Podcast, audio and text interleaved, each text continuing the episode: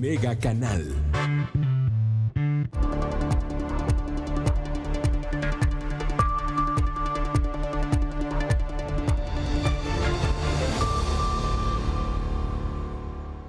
¿Cómo está usted?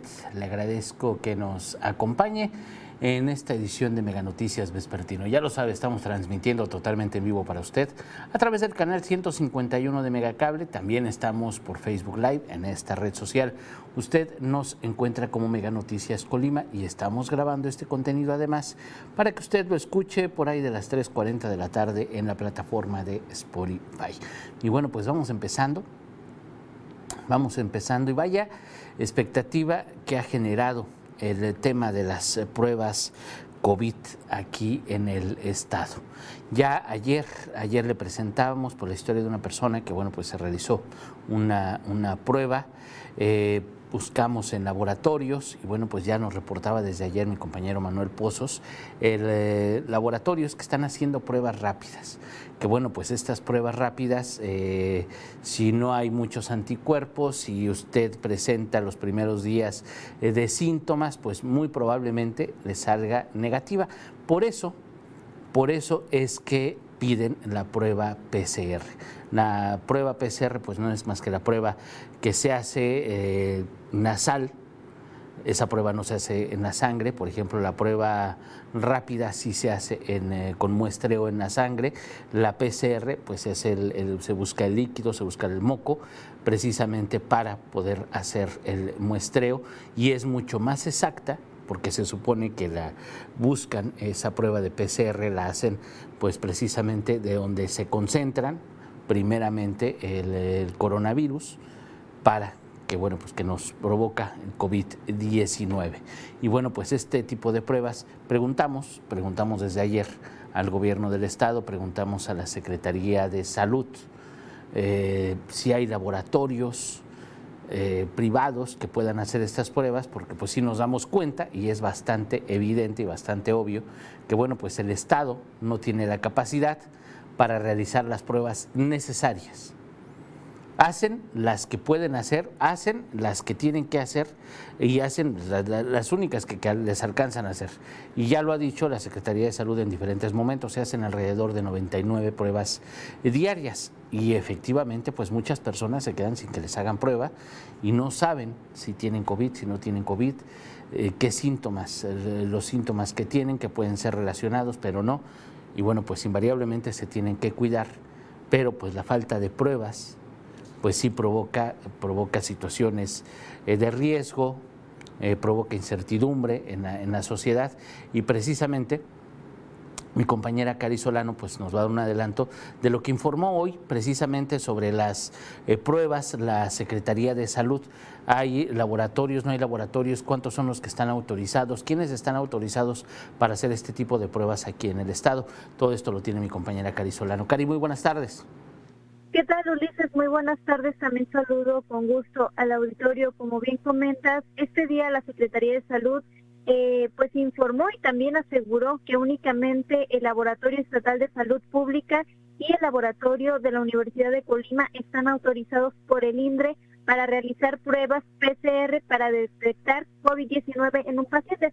Sin embargo, Ulises, también me gustaría comentarte que el equipo de Mega Noticias constató que sí hay un laboratorio particular que está realizando estas pruebas. Y es que, eh, de acuerdo con eh, personal de este laboratorio, eh, pues a partir de esta semana ya se están realizando estas pruebas PCR.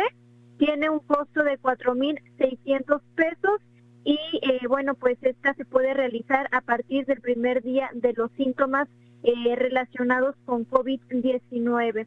Eh, también nos señalaban que eh, solamente está realizando un laboratorio de esta cadena en el estado de Colima. Por su parte, también me gustaría comentar, Tulises, que de acuerdo con la epidemióloga de la Secretaría de Salud, Diana Carrasco Alcántara, ella explicó que las pruebas rápidas o también llamadas IgM o IgG eh, sí hay varios laboratorios particulares autorizados para realizarlos en el estado de Colima. Estos cuentan con personal capacitado y son 10 eh, en el estado de Colima. Entre ellos, eh, me gustaría comentar, Ulises, que se encuentra Chopo, Vargas, Clínica Unión, Preciado Montes, Salud Digna y centro médico, esto en el municipio de Colima. En el municipio de Tecomán son dos, pero no especificaron cuáles. Eh, mientras que en el municipio de Manzanillo hay tres, entre ellos eh, mencionaban la clínica Echauri. Sin embargo, Ulises, sí hay que aclarar que esto es únicamente para las pruebas rápidas, eh, mientras que para los PCR solamente, como ya te mencionaba, la Secretaría de Salud señala que son dos autorizados, pero constatamos que sí hay un particular que lo está realizando. Bueno, pues hay eh, contradicción en los, en los discursos, bueno, pues no hay. Dicen que no hay autorizados, para pruebas rápidas sí, pero para la prueba PCR, que pues es la más exacta, pues no se ha dado información todavía al respecto. Y bueno, pues de acuerdo con lo último que dijeron, hasta lo de hoy de la mañana, es que solamente es el Estado y la Universidad de Colima. Puede ser que a lo mejor no tengan información o los otros estén autorizados por COESPRIS o por COFEPRIS, invariablemente algo está pasando, pero bueno, pues ya tenemos un panorama más amplio, son bastante laboratorios los que están haciendo estas pruebas rápidas, Cari. Así es, Ulises, y nada más eh, para que quede un poco más claro eh, la diferencia entre una y otra prueba, por ejemplo, la prueba PCR, que es la más exacta, es eh, vía nasal, sin embargo, la prueba rápida, que es la que, que te mencionaba y en donde sí están autorizados otros laboratorios, es vía sangre, la realizan por prueba de sangre. Muy bien, pues muchísimas gracias por la información, Cari. Muy buenas tardes. Bueno, pues ya escuchó, variablemente es algo importante, es algo importante saber.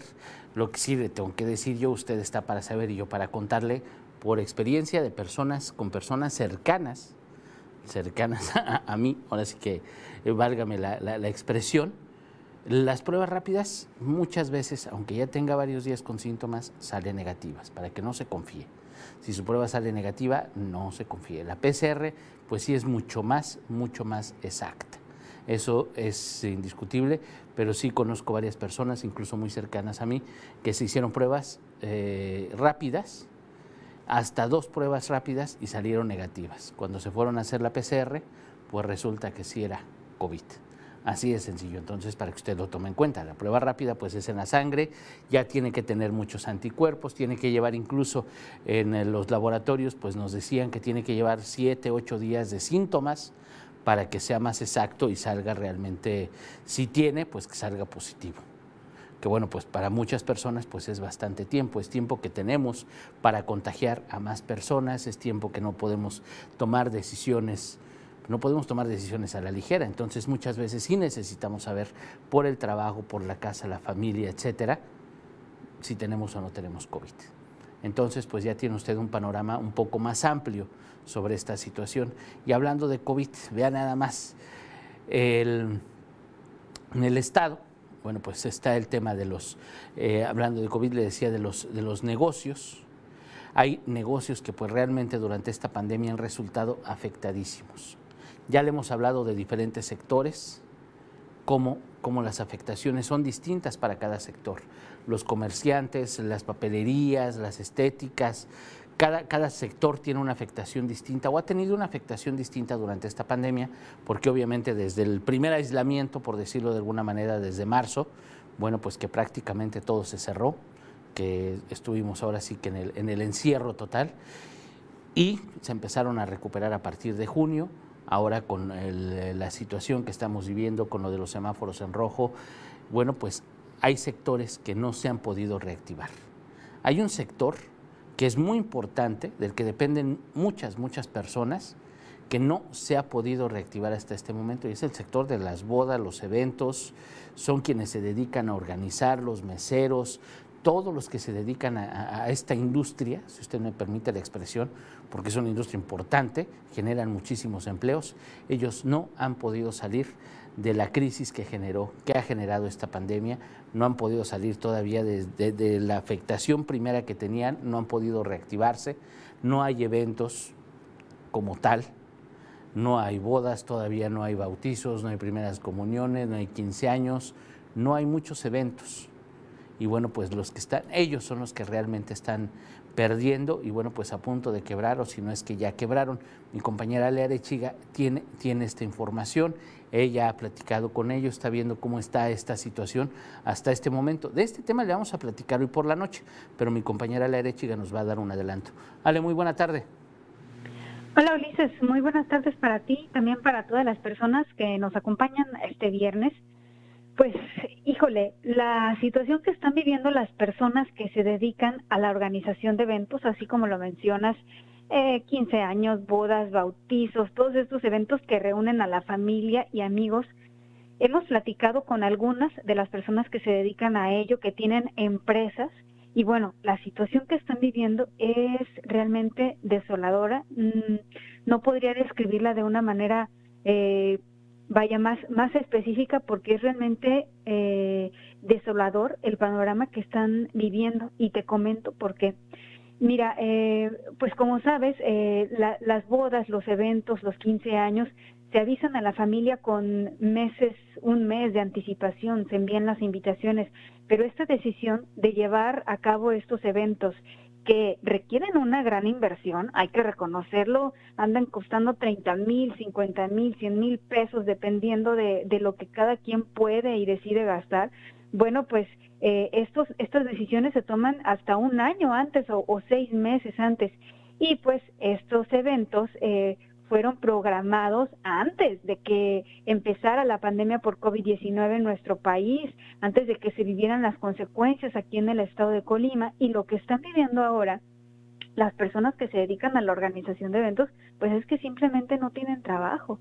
Eh, platicábamos con eh, algunos de ellos y nos comentaban, eh, nos decían, mira, eh, si en esta temporada del año es, es una temporada baja para nosotros y tenía por lo menos dos eventos cada mes. Ahora no tengo ninguno, o me los han cancelado o me los han pasado ya sea para finales de año o para el siguiente año.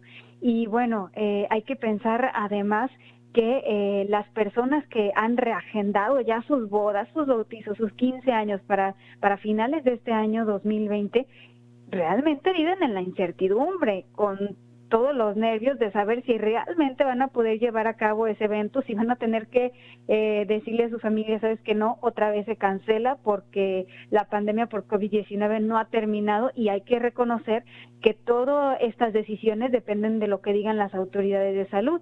Son estas autoridades quienes tienen que dar luz verde para que estos eventos puedan llevarse a cabo. Hay que recordar que actualmente en el estado de Colima no se permiten eventos donde se concentren más de 20 personas. Por supuesto que hay quienes los están llevando a cabo, quienes están ignorando todas estas medidas, pero bueno, quienes quieren, quienes desean cuidar de sus familias, de sus amigos, a, quienes desean invitar a estos eventos, pues simplemente no los hacen. Y por eso es que han pospuesto todos estos eventos. Eh, uno de los organizadores nos platicaba que, bueno, pues eh, estima su, sus pérdidas en aproximadamente el 90% de los ingresos anuales que tenía.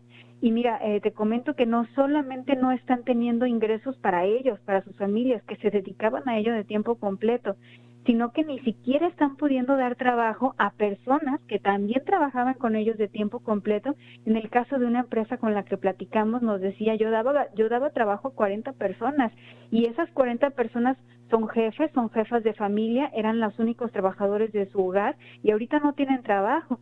Y pues nos dice, los consideramos familia y lo más difícil ha sido decirles, este, pues ahorita no te puedo dar trabajo.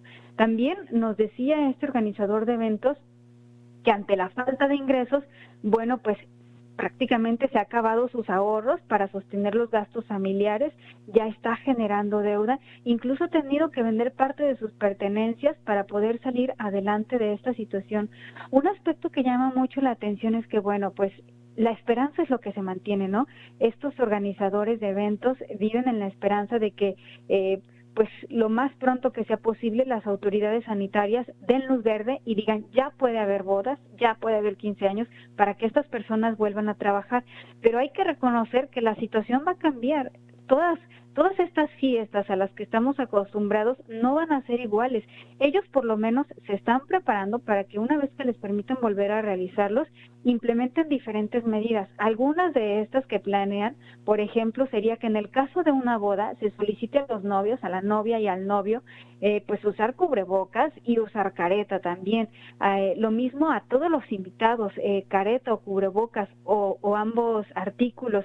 También planean eh, pues implementar tapetes sanitizantes, eh, que los meseros también usen cubrebocas y guantes de látex eh, también incluso eh, pues utilizar termómetros para medir la temperatura a los invitados, tanto en la fiesta como en la celebración religiosa. Y una cosa que sí nos decían es que no creen poder garantizar, una vez que tengan luz verde para poder hacer estos eventos, pues definitivamente no creen poder garantizar que las personas usen todo el tiempo el cubrebocas o estén distanciadas para pues mantener esta sana distancia que se recomienda por las autoridades de salud para evitar el contagio de, del, eh, del COVID-19. Y pues esta es la situación que están viviendo los organizadores de eventos, Ulises.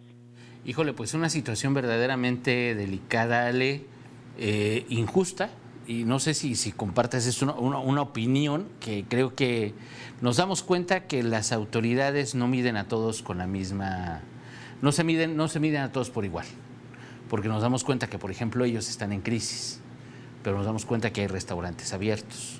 Nos damos cuenta, por ejemplo, en Manzanillo, en Manzanillo hay bares abiertos, se están inaugurando bares nuevos, lugares que pues deberían de esperar que deberían de tener paciencia precisamente como ellos que ya han tenido demasiada paciencia, sí, los eventos van a ser muy distintos. Ya no van a ser la boda como estábamos acostumbrados, los 15 años, eh, los bailes, etcétera, no va a ser igual. Pero eh, la reactivación para ellos, ¿cuándo va a ser? Para este sector, que sí se está aguantando, que sí tiene que apretarse el cinturón, que sí está perdiendo, que sí está quebrando, mientras hay dueños de bares que están abriendo, los hoteleros están trabajando y entonces la, política, las políticas públicas, las acciones de gobierno no son las mismas para todos. Así es, Ulises. Eh, qué bueno que lo mencionas porque sí, justamente no se están aplicando las mismas medidas, no se les está midiendo igual a todos los empresarios. Como lo mencionas, pues estamos dando cuenta, estamos siendo testigos de que justamente ahí en el municipio de Manzanillo eh, fuera de toda eh, lógica, fuera de toda racionalidad que uno esperaría de los ciudadanos y de los empresarios para evitar el contagio del COVID-19, pues no, simplemente no lo toman en cuenta y están pues reabriendo un bar ahí en el municipio de Manzanillo, un, un bar, un antro muy conocido y pues no solo es que este espacio eh, nocturno abre sus puertas, ¿no? También es las personas que deciden acudir, que estábamos revisando las imágenes y realmente son decenas de personas. Hay que recordar, no se permiten más de 20, pero ahí en esa reapertura pues hubo decenas de personas y hay que decirlo, solo algunas traían cubrebocas, el resto pues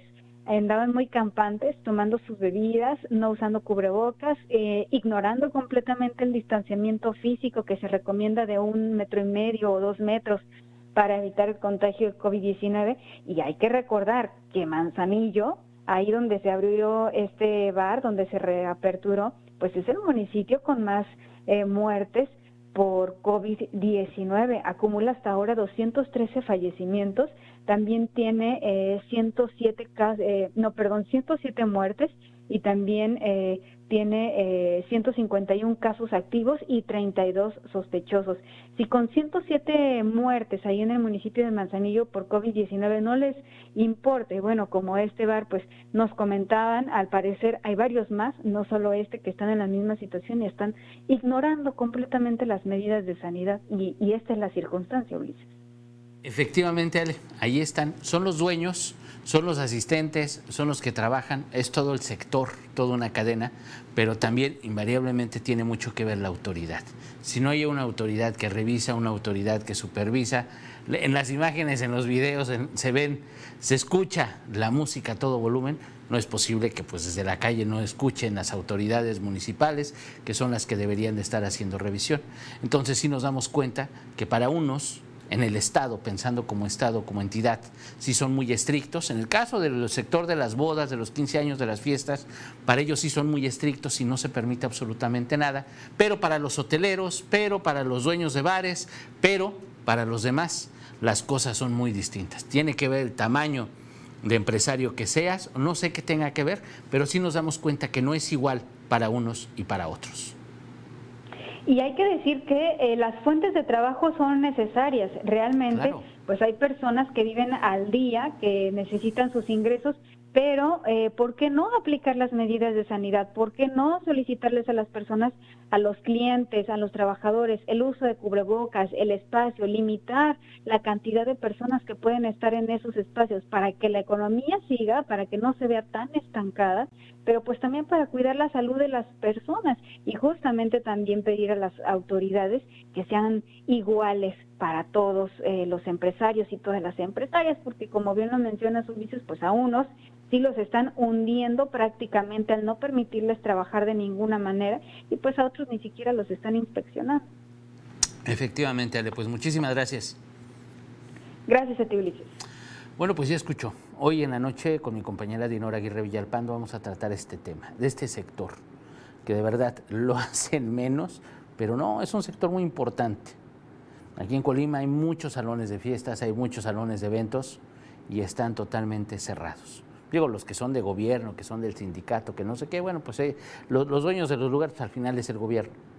Pero los, los que trabajan para ellos, los que organizan las bodas, los que organizan los 15 años, los que la música, la comida, todo lo que se mueve alrededor, créeme que no son 10 personas, son muchas personas las que dependen de eso y muchas personas que no, no han tenido que comer durante estos meses durante todos estos meses, y contamos desde mediados de marzo, imagínense nada más, abril, mayo, junio, llevan tres y julio, cuatro meses sin trabajar.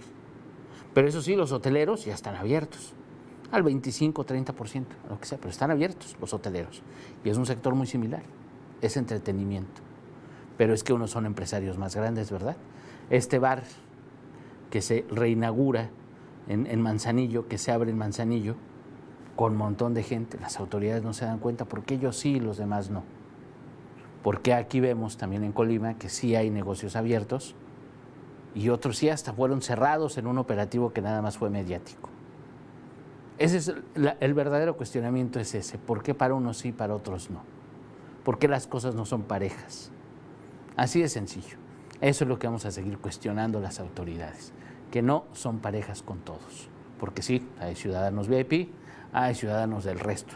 está el resto de la población y están los VIP para acabar pronto, así parece. Pero bueno, así está este tema. Hoy en la noche mi compañera Dinora Aguirre Villalpando nos va a presentar todo este, todo este tema que ya escuchó usted, pero también hay otro tema que estábamos platicando desde la mañana. Hoy en la mañana mi compañero Manuel Pozos pues, nos presentaba su reporte desde la central de los rojos. No hay medidas de sanidad, no hay filtros, nadie usa cubrebocas pues todo está como si nada. hay quien lo quiere usar y hay quien no lo quiere usar, a nadie le pueden decir nada, pero pues es una central camionera importantísima en el estado, imagínense nada más. La central de los Rojos, pues es una central interna, es transporte regional, por decirlo de alguna manera, son los, el transporte suburbano del estado. Ya hemos tenido un montón de quejas aquí en Mega Noticias, que dicen, oye, pues a todos, ¿y ellos quién nos va a revisar, quién nos va a tomar en cuenta? Y precisamente, pues mi compañero Manuel Pozos buscó a la Secretaría de Movilidad, ha buscado un montón de gente, vamos a ver quién le ha contestado, que luego no quieren hablar de estos temas, les parecen incómodos porque pues, pues, no queda nada bien, pero vamos a ver con quién sí pudo hablar, qué es lo que ha pasado, quién va a hacer algo, qué va a ocurrir en este tema, porque de verdad lo hemos trabajado, ya lo hemos platicado, cómo van las cosas, cómo están las cosas, y parece que no hay autoridad que haga algo al respecto. Manuel, muy buenas tardes. Ulises, muy buenas tardes. Te saludo en este, en este día y por supuesto a todo nuestro auditorio. Efectivamente, como lo has comentado, Ulises, pues este, nuestro propio auditorio se ha dado cuenta de los recorridos que hemos hecho este, también desde la semana pasada y sobre el transporte público y hemos nos hemos dado cuenta cómo pues este los mismos conductores nos han comentado que ellos no pueden negar el servicio a las personas que no quieran acatar las medidas de seguridad, principalmente en cuanto al uso de cubrebocas. Hoy por la mañana, pues también hicimos este recorrido por la central este, suburbana del Manchón, también conocida como Los Rojos, y es la misma situación. O sea, a pesar de que pues ya hay una gran mayoría de personas que están utilizando el cubrebocas, pues los mismos conductores reconocen que este que los usuarios son los que todavía se niegan. Hay usuarios que no quieren utilizar el cubrebocas al abordar una de estas unidades del transporte suburbano y pues hay algunos que se molestan, otros pues que sí acatan la medida, pero podemos decir a medias, o sea, no se, no se utiliza en forma correcta. A pesar de que ellos ponen carteles restrictivos este, invitando a la población que, que utilice precisamente el cubrebocas, pues persisten, persisten las personas, los usuarios en no utilizar ese, este elemento de seguridad sanitaria. Y pues fíjate que pues como lo has comentado, este día buscamos, hemos buscado pues a los mismos diputados, hemos buscado al secretario de movilidad pues para ver qué es lo que se estará aplicando, porque acabe de recordar que este también Mega Noticias dio hace unos días este, una entrevista con el secretario de movilidad en el que se e informó que se aplicarían, se, acordonarían algunos asientos para que este, en, este caso no se usaran y para que se hubiera, podemos decir que distancia entre los usuarios del transporte público. Sin embargo, pues desde ayer estuvimos buscando al secretario y hasta hoy no nos ha podido dar una respuesta. Pero hoy pudimos, tuvimos contacto con el diputado Guillermo Toscano, quien es presidente de la Comisión de Salud en el Congreso del Estado y también ahorita quien funge como presidente del Congreso del Congreso Estatal, Ulises. Y pues bueno, nos ha adelantado que efectivamente a través de la Comisión de Salud ya se ha analizado este este problema de que el transporte público, tanto de aquí de la zona este, conurbada de Colima y Villa de Álvarez, como de Manzanillo, Tecomán, este, y también el suburbano, pues es un foco rojo de contagios de COVID y para ello nos acaba de adelantar precisamente que será la próxima semana cuando presente una iniciativa de reforma precisamente a la ley de movilidad del Estado para que a través de esta ley se haga obligatorio el uso de cubrebocas en el transporte público. Él nos comenta que a las personas no se les va a castigar porque no utilicen el cubrebocas, pero sí a través de la ley se les va a negar el servicio a aquellas personas que eh, no, quieran no quieran usar el cubrebocas al momento de abordar una de las unidades de transporte. En este caso, o sea, es que esto quiere decir que si mm, todos los usuarios necesitan usar el transporte público, deberá ser con el cubrebocas en forma obligatoria. Esto es lo que nos acaba de informar el diputado Guillermo Toscano, porque pues ellos ven que este, el número de casos está incrementando este, en forma acelerada, entonces es necesario que también en este foco rojo pues se frene precisamente el número de contagios. Nos adelanta que este, en esta semana no se puede presentar porque hoy justo se acaba de, este, también precisamente por los contagios que se han dado al interior del Congreso, que el, diputado Rogelio Salinas, quien también está enfermo, entonces este, hoy se pospuso la reunión que se tenía programada para este día, entonces y eh, pasó hacia la siguiente semana. Entonces, él esto nos, nos comenta que esto le da oportunidad para fortalecer precisamente esta iniciativa que presentará a partir de la próxima semana. Ulises. Muy bien, pues estaremos pendientes que no quede nada más en el discurso y que bueno, pues se pongan a trabajar y que realmente pase algo en beneficio de la sociedad, invariablemente. Muchísimas gracias, Manuel. Claro que sí, Ulises. Muy buenas tardes. Muy buenas tardes. Bueno, pues ahí está la, la propuesta. El diputado, usted se acordará, el diputado eh, Guillermo Toscano, que no usaba ni cubrebocas y que, bueno, pues se contagió de COVID. Esperemos, esperemos que las experiencias que hemos vivido, que se han vivido, pues les sirvan no solamente, no solamente a los diputados, que nos sirvan a todos. Y hay que cuidarnos, de verdad, no lo haga menos. Es horrible enterarnos de que existe ese virus cuando nos enfermamos o se enferma alguien que nosotros queremos. Créame, así sucede. Nos vemos el próximo lunes a las 11 de la mañana, pero hoy a las 7.58 de la noche le espera mi compañera Dinora Aguirre Villalpando. Tenga usted bonito fin de semana. Muchas gracias.